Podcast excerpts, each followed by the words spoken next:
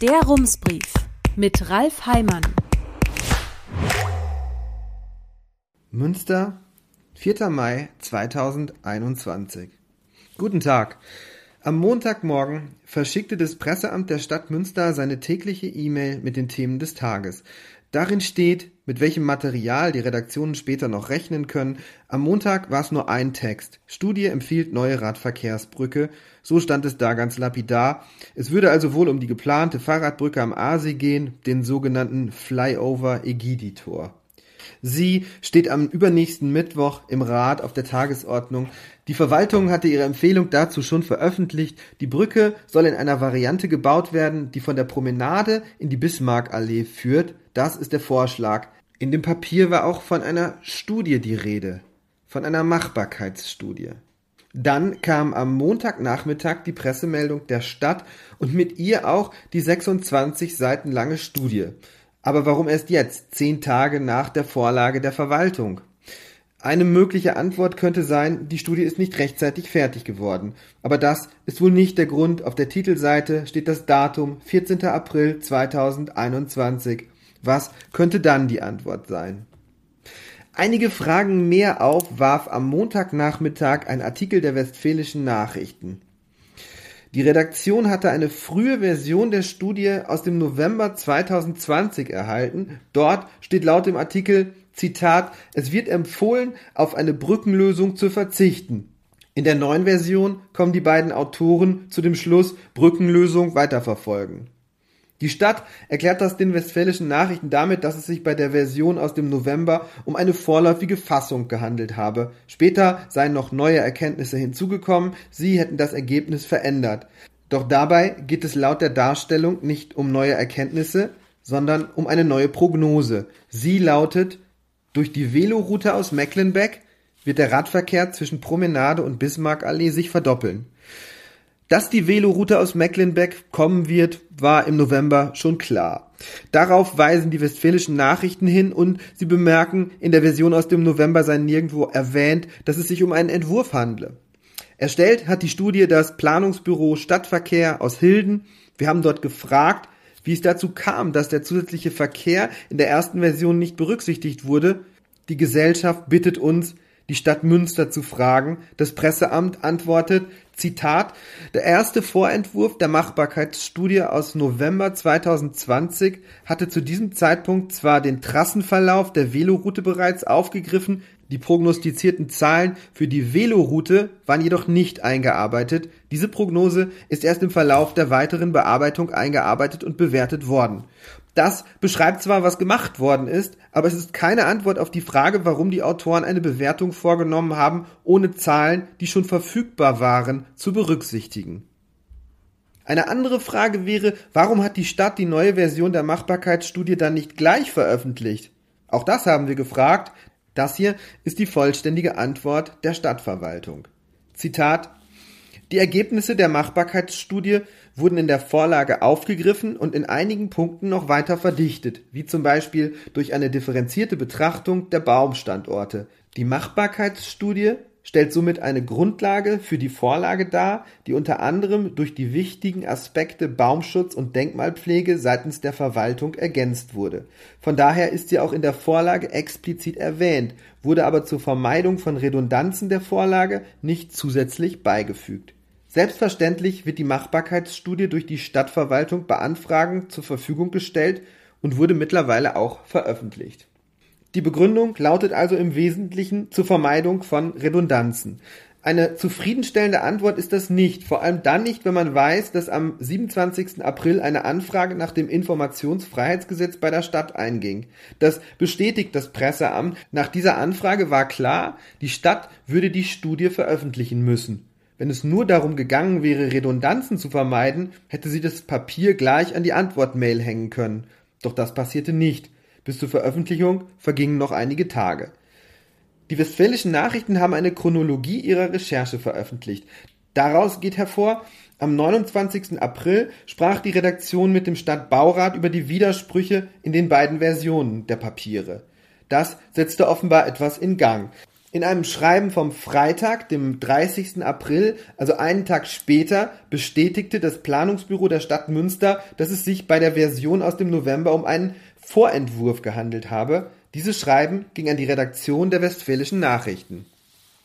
Am gleichen Tag schickte Stadtbaurat Robin Densdorf die Studie an die Parteien, versehen mit dem Hinweis, Zitat, dass offenbar ein nicht autorisierter erster Vorentwurf der Machbarkeitsstudie Radbrücke Weseler Straße kursiert. Zitat Ende. Die aktuelle Fassung werde, Zitat, selbstverständlich auch in Kürze veröffentlicht. Zitat Ende. Auf einmal ging alles sehr schnell. Gleich nach dem Wochenende, am gestrigen Montag, schickte die Grünen-Fraktion Robin Denstorf einen Fragenkatalog. Die Antworten kamen noch am selben Tag. Aus ihnen geht unter anderem hervor, dass die Stadt den Auftrag an das Planungsbüro im Oktober 2020 erteilt hat. Die erste Version des Papiers muss dann sehr schnell entstanden sein. Sie ging wenige Wochen später an die Stadt. Die Grünen fragen, warum der Entwurf überhaupt erstellt worden sei. Er fasse die, Zitat, Ausgangslage für das Projekt, die geplante Vorgehensweise und die Datenlage zusammen. Zitat Ende, heißt es in der Antwort. Auf die Frage, ob der Vorentwurf Teil des Auftrags gewesen sei, schreibt Denstorf, Zitat, die Erstellung von frühen Vorentwürfen entspricht der üblichen Erarbeitungsmethodik. Als Beispiele für die Unterschiede zwischen den Versionen nennt Denstorf Zitat, einen nicht aktuellen Trassenverlauf entlang der Bismarckallee, bei dem viele wertvolle Bäume hätten gefällt werden müssen. Zitat Ende. So schreibt es auch das Presseamt in einer Antwort auf unsere Anfrage und dann macht Stadtsprecher Thomas Reisner einen Vorschlag. Herausgeben könne man den Entwurf leider nicht, das wolle das Planungsbüro nicht, aber ich könne mir das Papier ansehen, im Stadthaus 3 am Albersloher Weg im Tiefbauamt.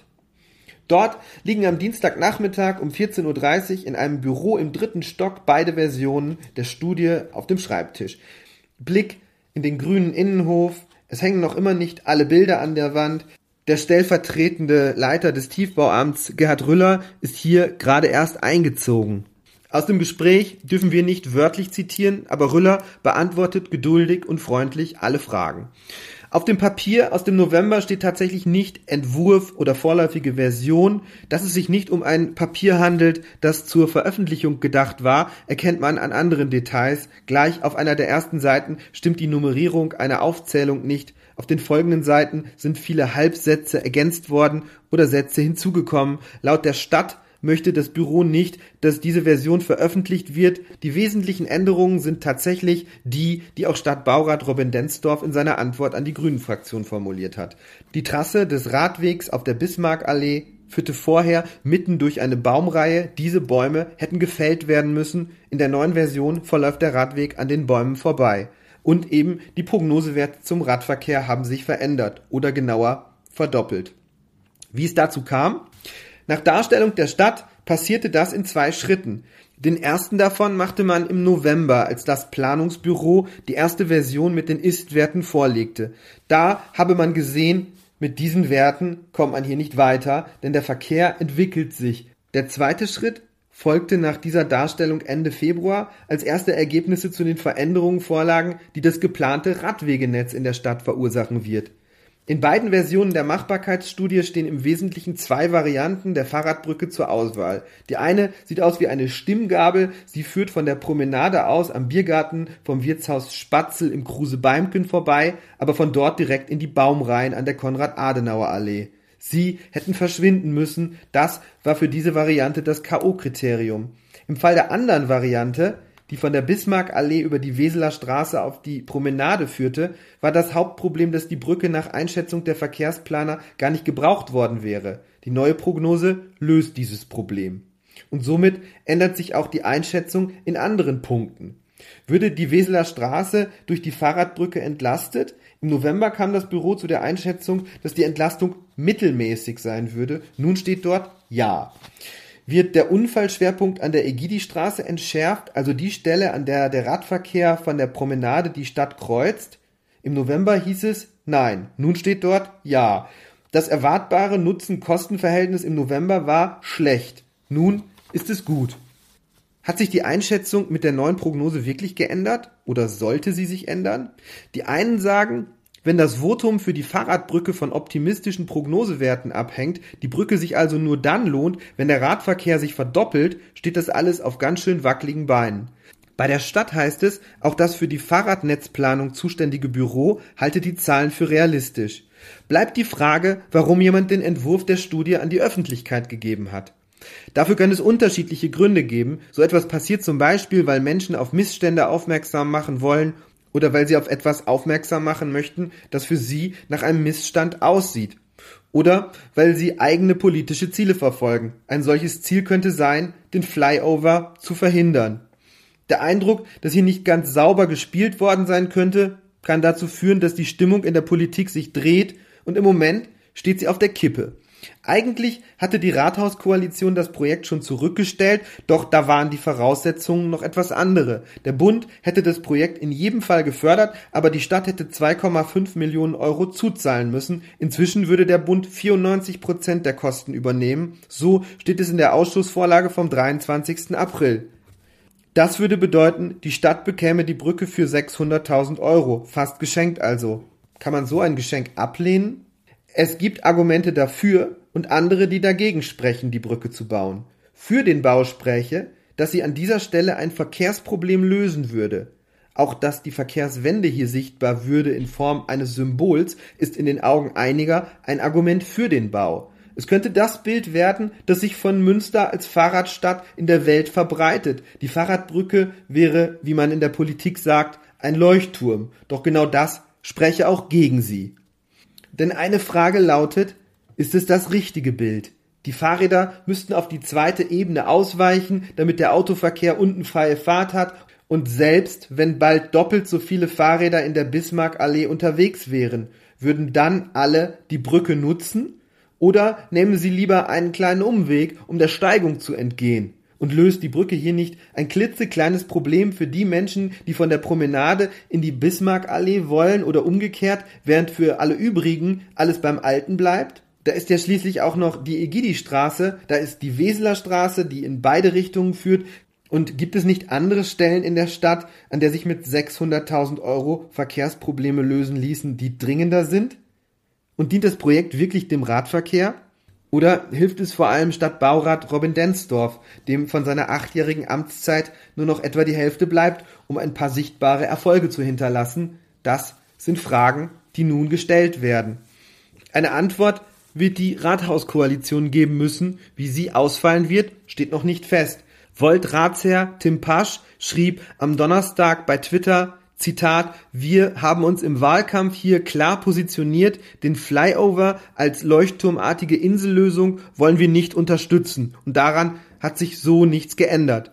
Die Grünen schreiben am Dienstagmorgen in einer Pressemitteilung, die Berichte über die zwei Versionen der Machbarkeitsstudie stellten das Vertrauensverhältnis auf eine harte Probe. Fraktionssprecherin Silvia Rietenberg schreibt, die Berichte machten sie, Zitat, fassungslos. Co-Sprecher Christoph Kattentiet fordert Robin Densdorf auf, den Entwurf zu veröffentlichen. Am Montagabend hat die Partei in ihrer Fraktionssitzung über das Projekt Flyover diskutiert. Eine Entscheidung gebe es noch nicht, hieß es danach. Ohne den ersten Entwurf der Studie gesehen zu haben, werde das auch nicht möglich sein. Die SPD wäre durchaus offen für die Fahrradbrücke, allerdings unter der Bedingung, dass sie nicht nur imposant aussieht, sondern auch die Probleme des Radverkehrs löst, vor allem an der Stelle, wo Weseler Straße, Adenauer Allee und die Egidi-Straße aufeinandertreffen. SPD-Fraktionschef Marius Herwig macht die Herausgabe der Studie ebenfalls zur Bedingung für einen Beschluss, Zitat, wenn sich hier zwei Gutachten in ihrem Ergebnis grundsätzlich widersprechen, muss hierüber fachpolitisch diskutiert werden, schreibt er. Den Grünen hat Stadtbaurat Robin Densdorf in seiner Antwort auf die Fragen bereits angeboten, sich das Papier im Bauamt anzusehen. Wahrscheinlich wird Gerhard Rüller in seinem Büro in den nächsten Tagen also noch etwas mehr Besuch bekommen. Herzliche Grüße, Ralf Heimann. Rums, neuer Journalismus für Münster. Jetzt abonnieren. rums.ms